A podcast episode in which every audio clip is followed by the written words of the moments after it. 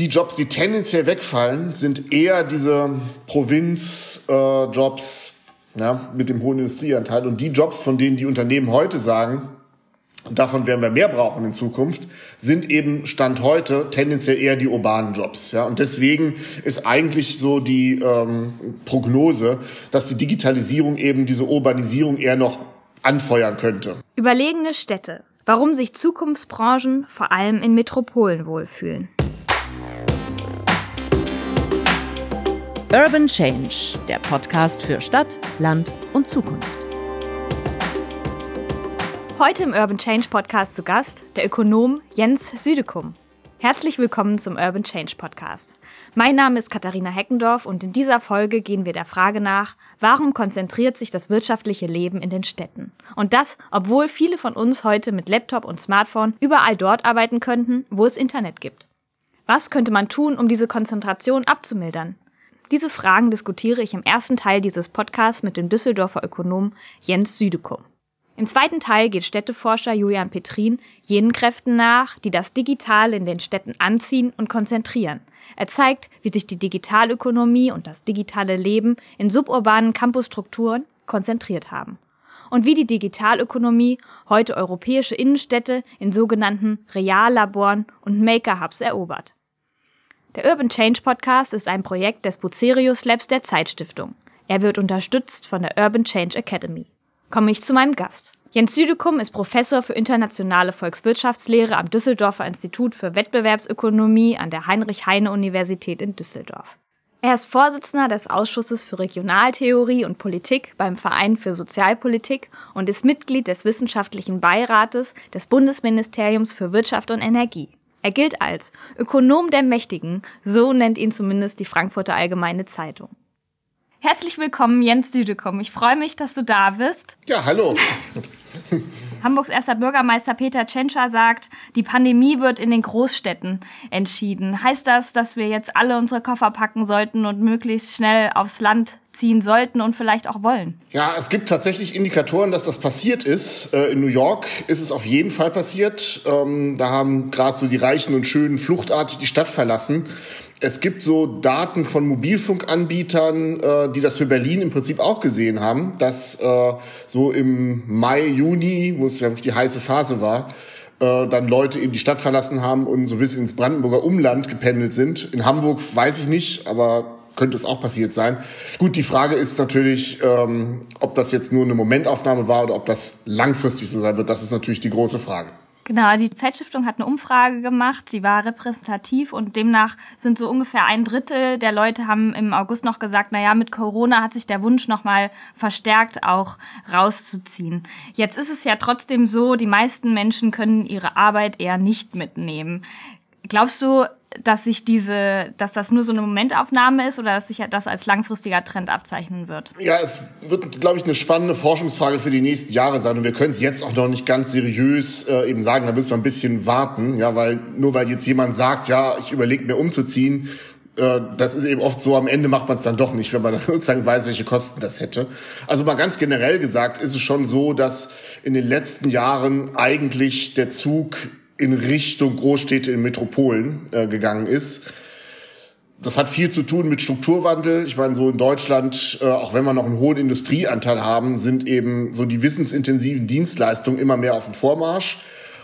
Und die sind eben tendenziell doch eher urban geprägt. Ja, also irgendwie Webdesigner, IT-Programmierer, Big Data Specialists, die arbeiten jetzt typischerweise nicht irgendwo im Bayerischen Wald, sondern eher in München, Berlin, Hamburg. Ja. Und das ist schon so der Zug der Zeit und man sieht das auch sehr gut in den Arbeitsmarktdaten, dass gerade so die großen Ballungsräume immer mehr ähm, so Konzentration von top ausgebildeten Arbeitnehmerinnen und Arbeitnehmern und auch so den besten Firmen geworden sind. Ja, und ähm, das ist jetzt eher natürlich problematisch und schwierig für die Provinz. Ja, ähm, klar, jetzt kann man sagen, durch Corona sind jetzt auch Aspekte genau in die andere Richtung gekommen. Also ein bisschen die Angst vor Dichte und Nähe und ja auch die Möglichkeit durch äh, Homeoffice einfach zu sagen, ich muss ja nicht unbedingt in Berlin Mitte wohnen, ja, ich kann ja auch irgendwo anders wohnen und vielleicht einmal die Woche ins Büro pendeln oder so etwas. Das wird sicherlich jetzt vielleicht dieses Pendel, was wir gesehen haben, so ein bisschen in die andere Richtung auch nochmal schieben. Ja, ähm, die große Frage wird aber sein, ein bisschen ist das auch meine Erwartung, wer gewinnt denn dadurch? Und ich denke mal, es werden vor allem so die Speckgürtel rund um äh, die großen Metropolen sein, ja, wo man dann irgendwie ganz gut so ein bisschen das Leben im Grünen verbinden kann mit äh, so dem tollen urbanen Arbeitsplatz, ja, und den netten Annehmlichkeiten der Großstadt. Aber für jetzt die echte Provinz, ja, und für Regionen, die jetzt ein bisschen wirklich abgelegener sind und die auch noch einen starken Industriefokus haben, für die würde ich jetzt ein bisschen zurückhaltend sein, als ob die jetzt die ganz großen Corona-Gewinner am Ende sein werden. Ich habe mir Karten angeguckt vom Bundesinstitut für Bau, Stadt und Raumforschung. Und da hat man zum Beispiel untersucht Wirtschaftsintensität, Bevölkerungsentwicklung, soziale Lage jeweils auf den Landkreis.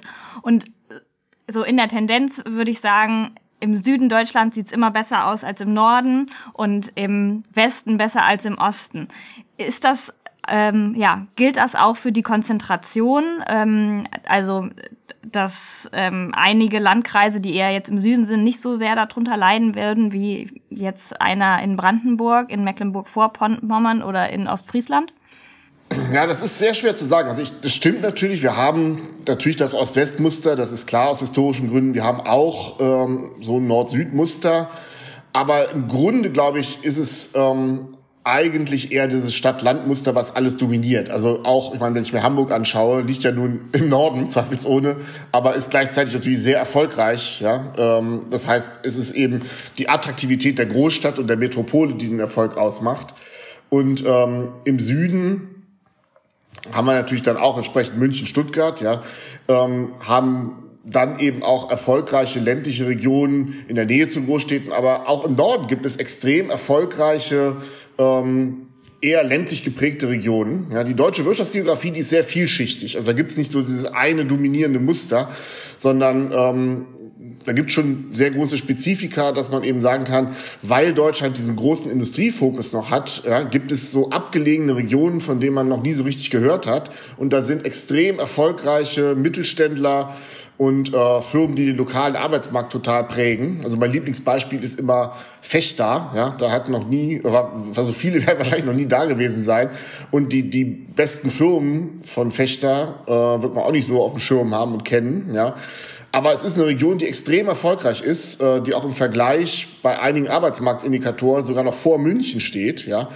Und das gibt's eben auch. Also es ist nicht dieses ganz eindeutige Muster. Aber in der Tendenz ist es eben so, dass im Zeitablauf eben durch diesen Strukturwandel hin zu den modernen Dienstleistungen, den wissensintensiven Dienstleistungen, eben tendenziell die Metropolen doch gewonnen haben und praktisch die Speckgürtel direkt um die Metropolen herum.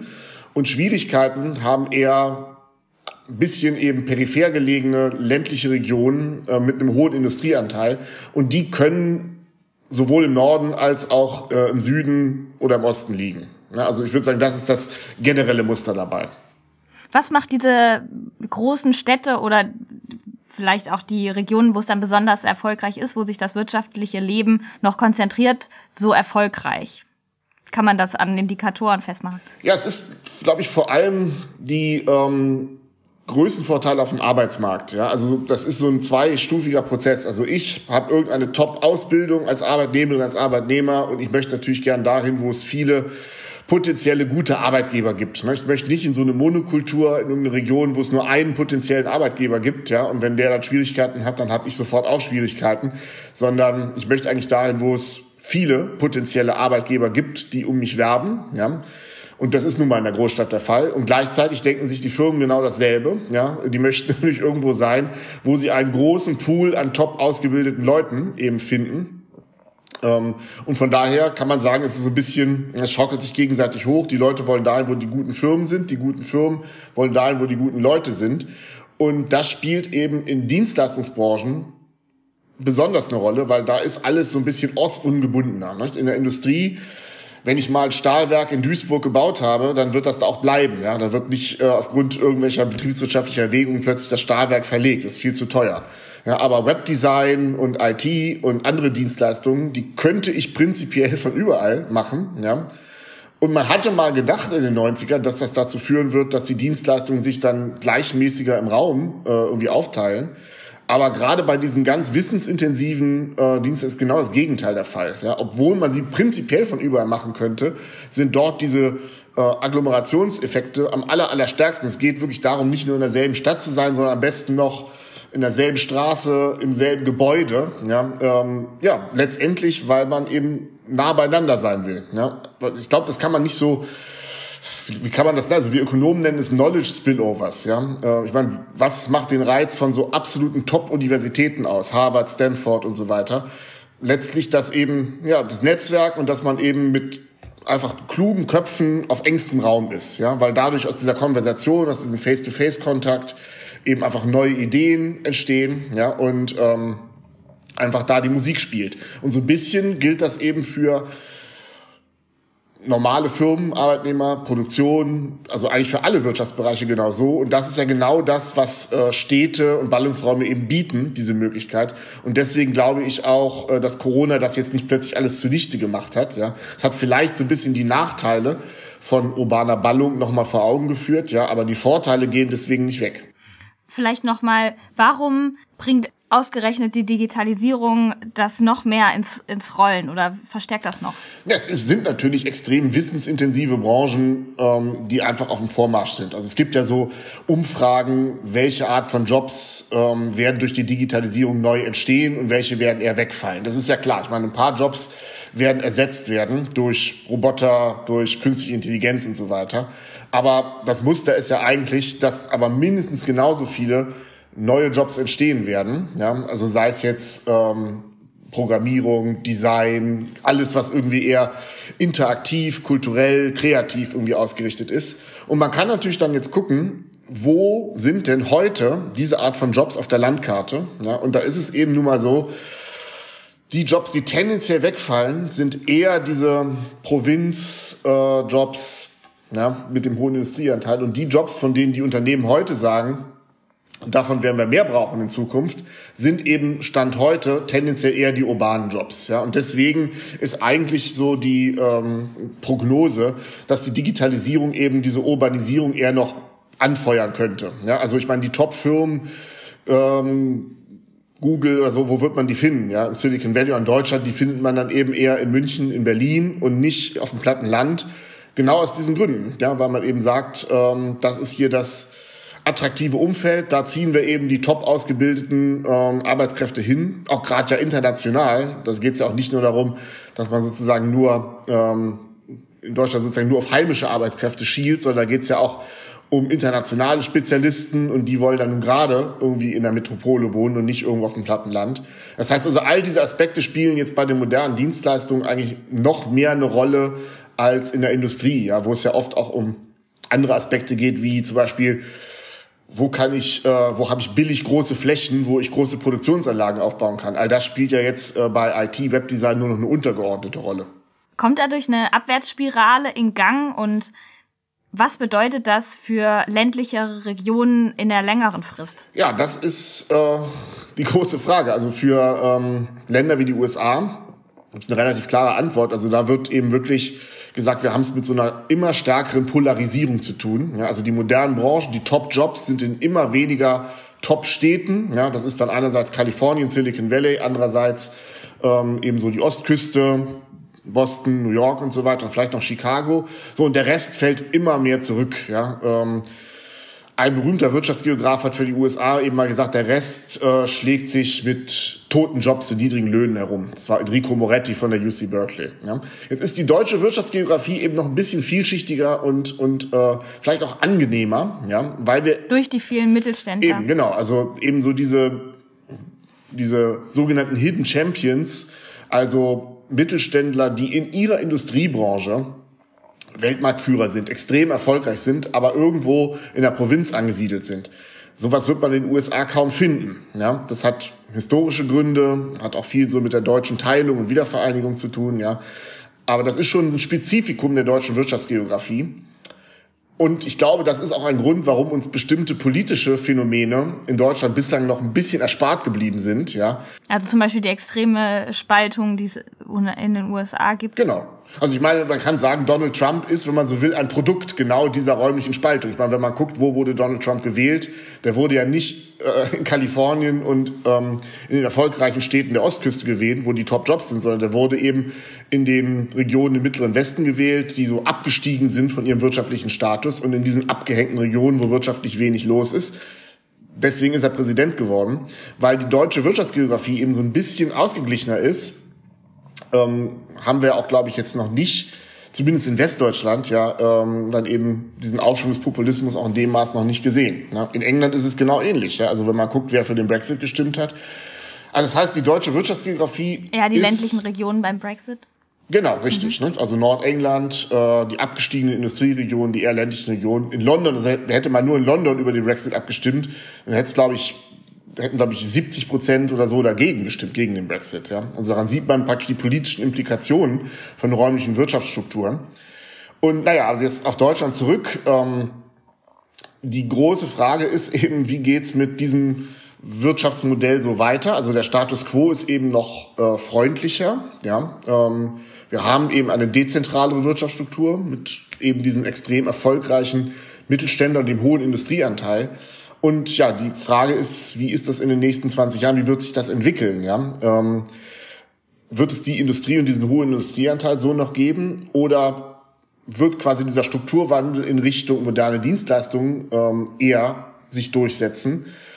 Und wenn er das tut, ja, dann ist eben schon die Befürchtung, dass das eben einhergeht mit einer stärkeren Urbanisierung, ja. Also auch die modernen Mittelständler, die dann sagen, auch wenn die dann eher in Richtung Digitalisierung gehen, zum Beispiel eigene Entwicklung machen. Da gibt es viele Beispiele, dass man sagt, das machen wir dann aber eher doch wieder in Berlin, Hamburg oder München. Und die Produktion, die ist vielleicht noch irgendwo in Fechter oder in Ostwestfalen oder eher sozusagen im ländlichen Raum. Ja, ähm, das ist die spannende Frage, wie das weitergehen wird.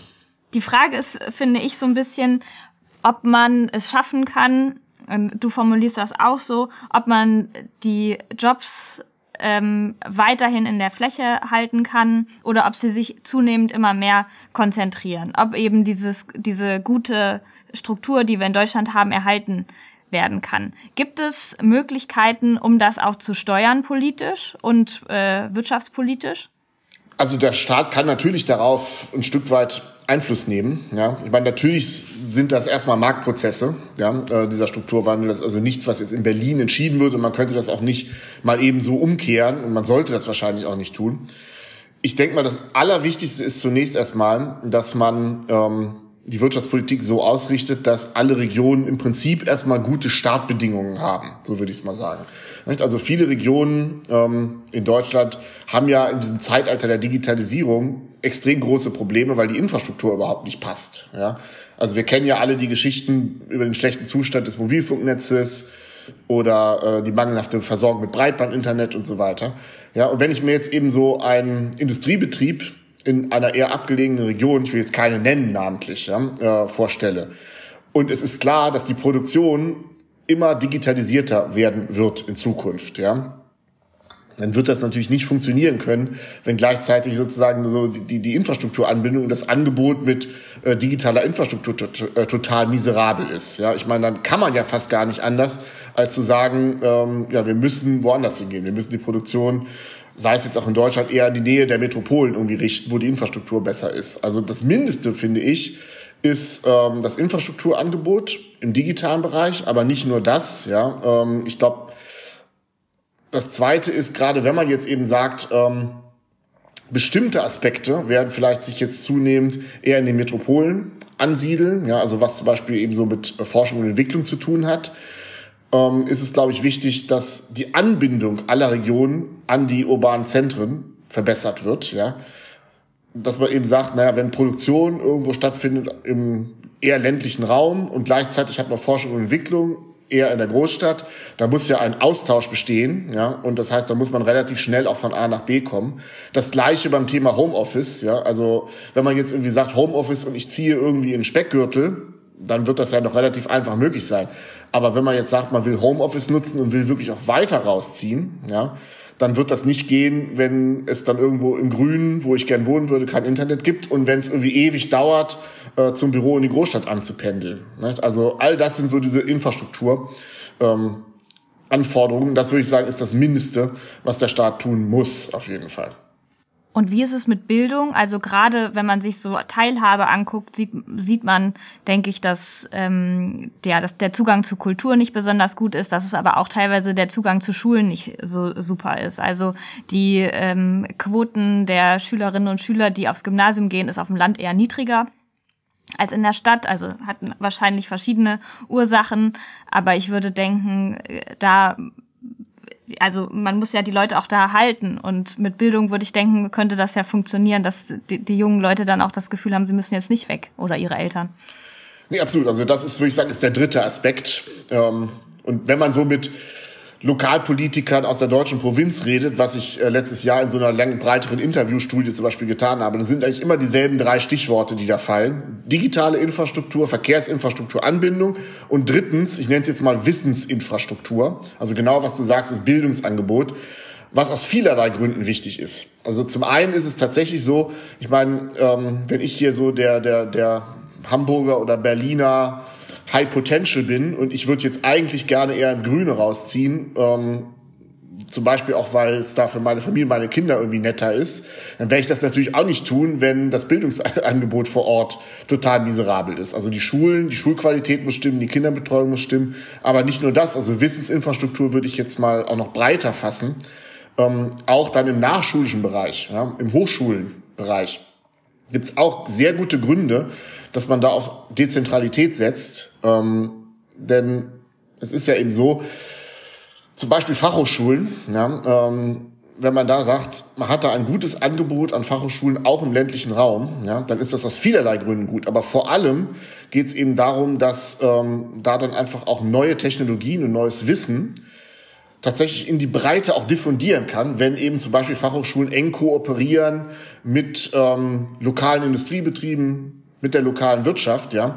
Das heißt, diese Fachhochschulen, die müssen jetzt nicht unbedingt Spitzenforschung betreiben oder das Rad neu erfinden. Das ist auch extrem schwer. Das wird jetzt typischerweise nicht gelingen, ja.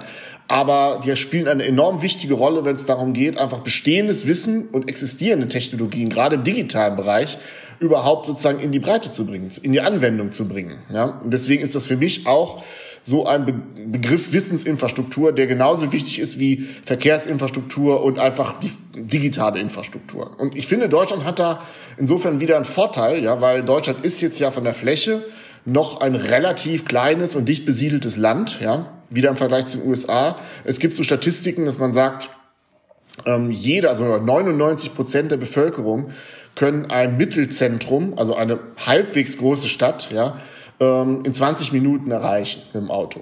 Ja, das ist in den USA auf keinen Fall so. Das heißt aber, wenn man auf diese Mittelzentren geht, da hat man dann eben auch die Chance, dass man überall mehr oder weniger eine wirklich funktionierende Infrastruktur aufbaut in diesen verschiedenen Bereichen, ja, und darüber dann eben auch mehr oder weniger flächendeckend dieses Angebot dann eben auch überall hinbringt, ja. Und ich glaube, dieses Potenzial, was Deutschland dann eben aufgrund seiner Geografie hat, ja, das sollte man dann eben auch nutzen.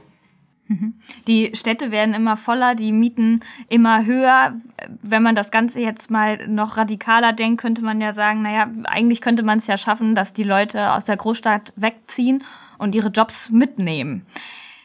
Bei vielen Leuten reicht Laptop und Smartphone ähm, zum Arbeiten. Könnte man das noch weiter fördern? Also erstens glaube ich, das passiert jetzt, das ist eben eine Folge von Corona, dass das in vielen Branchen ähm, tatsächlich jetzt so passieren wird. Also wenn man sich so umhört, ich bin ja nun aus Düsseldorf, ja, das ist sozusagen die Metropole für Anwaltskanzleien, Wirtschaftsprüfungsgesellschaften, Unternehmensberatungen und so.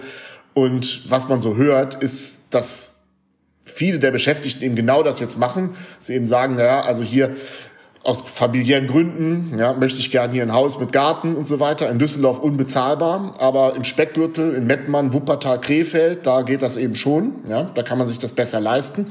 Dann ziehe ich doch dahin, arbeite von zu Hause mit dem Laptop und äh, pendel dann eben ein, zwei Tage in die Ste ins Büro, ja, um zu arbeiten.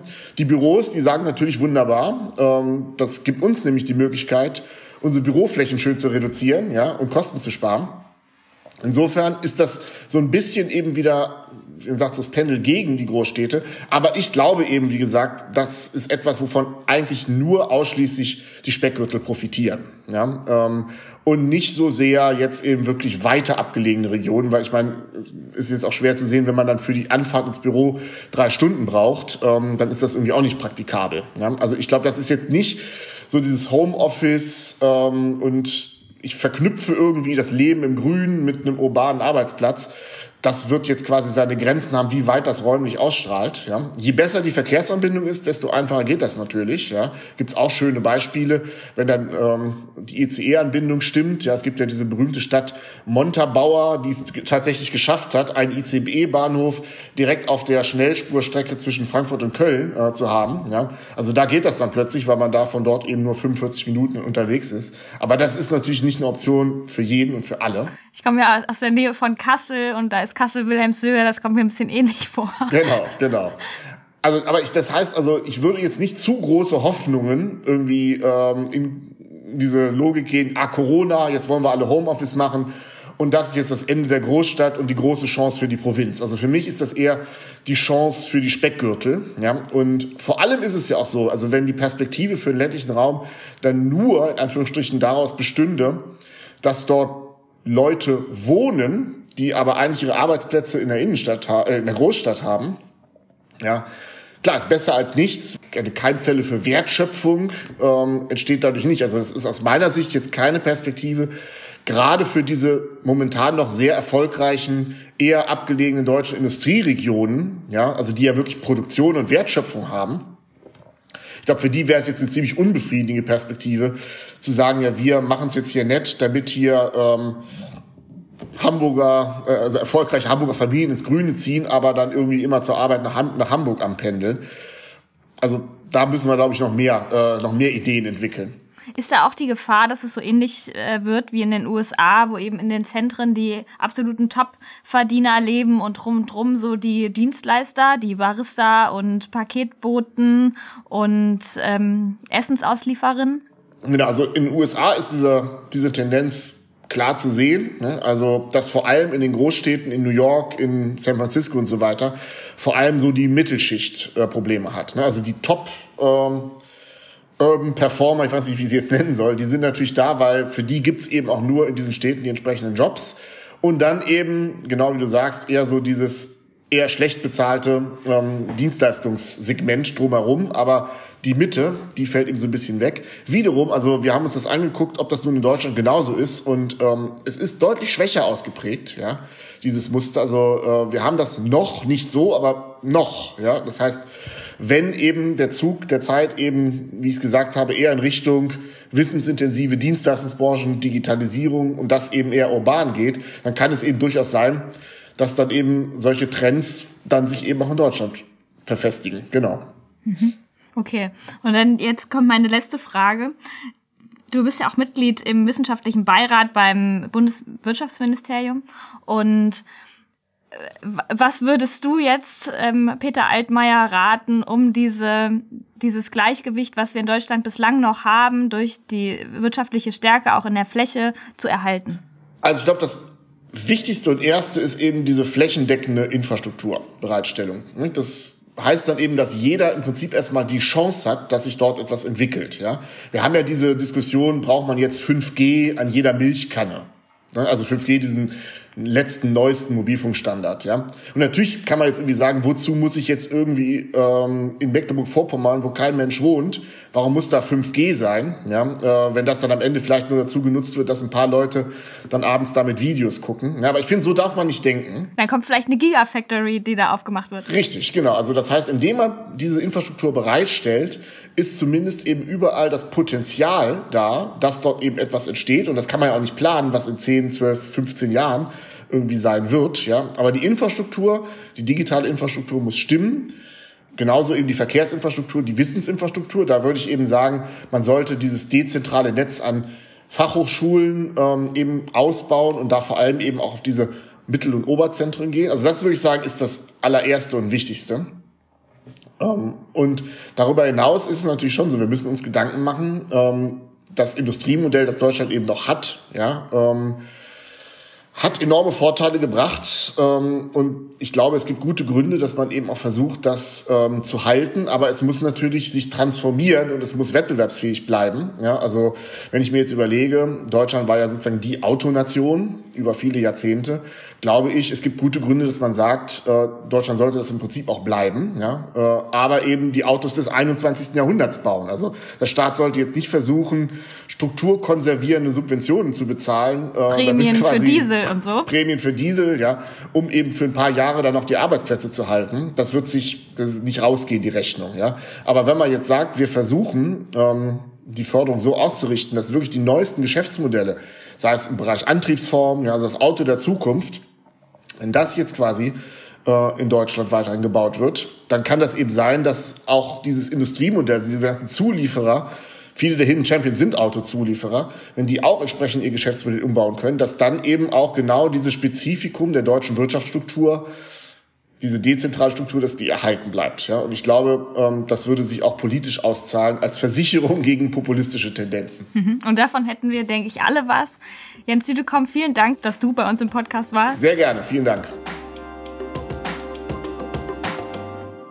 Nun lassen Sie sich von Julian Petrin inspirieren. Er nimmt uns mit auf einen Kurzausflug durch die neuen urbanen Hotspots der Digital- und Kreativökonomie, die zeigen, wie sehr das Digitale bislang die Städte braucht. Julian Petrin ist Gründer des Büros für Stadtentwicklung und Zukunftsstrategien Urbanista. Er ist außerdem Professor für Smart City Solutions an der Hochschule für Technik in Stuttgart. Warum zieht es das Digitale in die urbanen Zentren? Auch dazu will ich heute ein kleines Spotlight geben, also zwei kurze Gedanken zu dieser Fragestellung. Ähm, erstmal muss man sagen, es war nicht immer so, dass das Digitale in die Städte gezogen ist. Gerade zu Beginn dessen, was wir als digitale Revolution beschreiben, also in den 60er, 70er Jahren, waren es teilweise auch suburbane Strukturen, also Strukturen außerhalb der Zentren, in denen sich die Digitalökonomie formiert hat.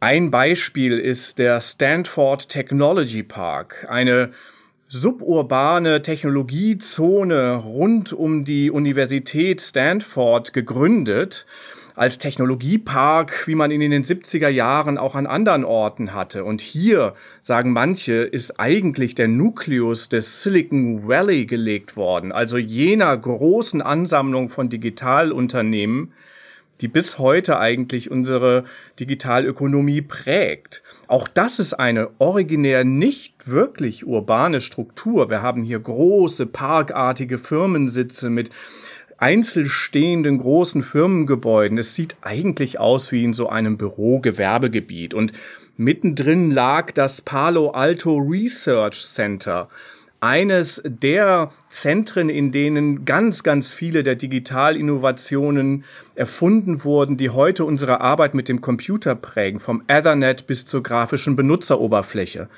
Auch das war eigentlich eine suburbane Struktur.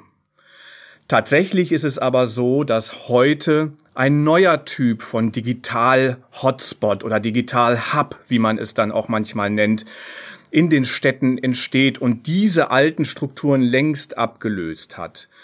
Mit der Renaissance der Städte, die in, ab den 2000er Jahren erst in der Wissenschaft und dann in der Praxis beobachtet wurde, also dass die Wissensökonomie als neuer Motor eine Rückkehr der Talente und des Wissens, auch der Wissensökonomie in die Städte befördert hat, mit dieser Renaissance sind auch ganz neue Start-up-Strukturen in den Städten entstanden, schon zur New Economy-Zeit, aber heute auch ganz, ganz massiv in Form von sogenannten Start-up-Campussen, also Campusstrukturen, die innerstädtisch angesiedelt sind, die teilweise alte urbane Strukturen umnutzen, wie die große NSDM-Werft in den Niederlanden, in Amsterdam, eines der interessantesten Start-up-Gebiete in einer ehemaligen Industriezone mitten in Amsterdam.